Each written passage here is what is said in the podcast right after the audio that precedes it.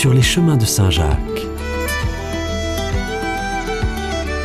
Une chronique proposée par Sébastien Pénary avec l'Agence des chemins de Compostelle. Bonjour, je partage avec vous aujourd'hui un extrait du livre 5 du Codex Calixtinus, connu sous le nom de Guide du pèlerin, et qui traite de l'accueil à faire aux pèlerins de Saint-Jacques. Les pèlerins, pauvres ou riches, qui reviennent de Saint-Jacques ou qui y vont, doivent être reçus avec charité et égard par tous. Car quiconque les aura reçus et hébergés avec empressement aura pour hôte non seulement Saint-Jacques, mais notre Seigneur lui-même, ainsi qu'il l'a dit dans son évangile. Qui vous reçoit, me reçoit.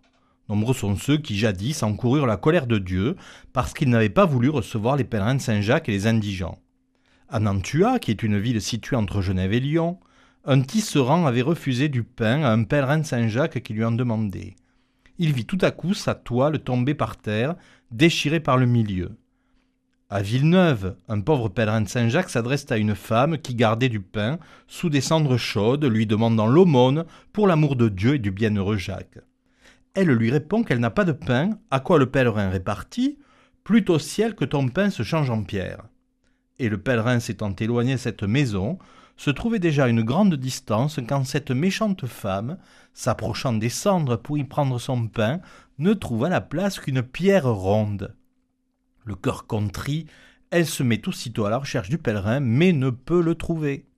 À Poitiers, deux vaillants pèlerins français revenant jadis de Saint-Jacques, dénués de tout, s'en vinrent depuis la maison de Jean Gauthier jusqu'à Saint-Porcher, demandant un gîte pour l'amour de Dieu et de Saint-Jacques.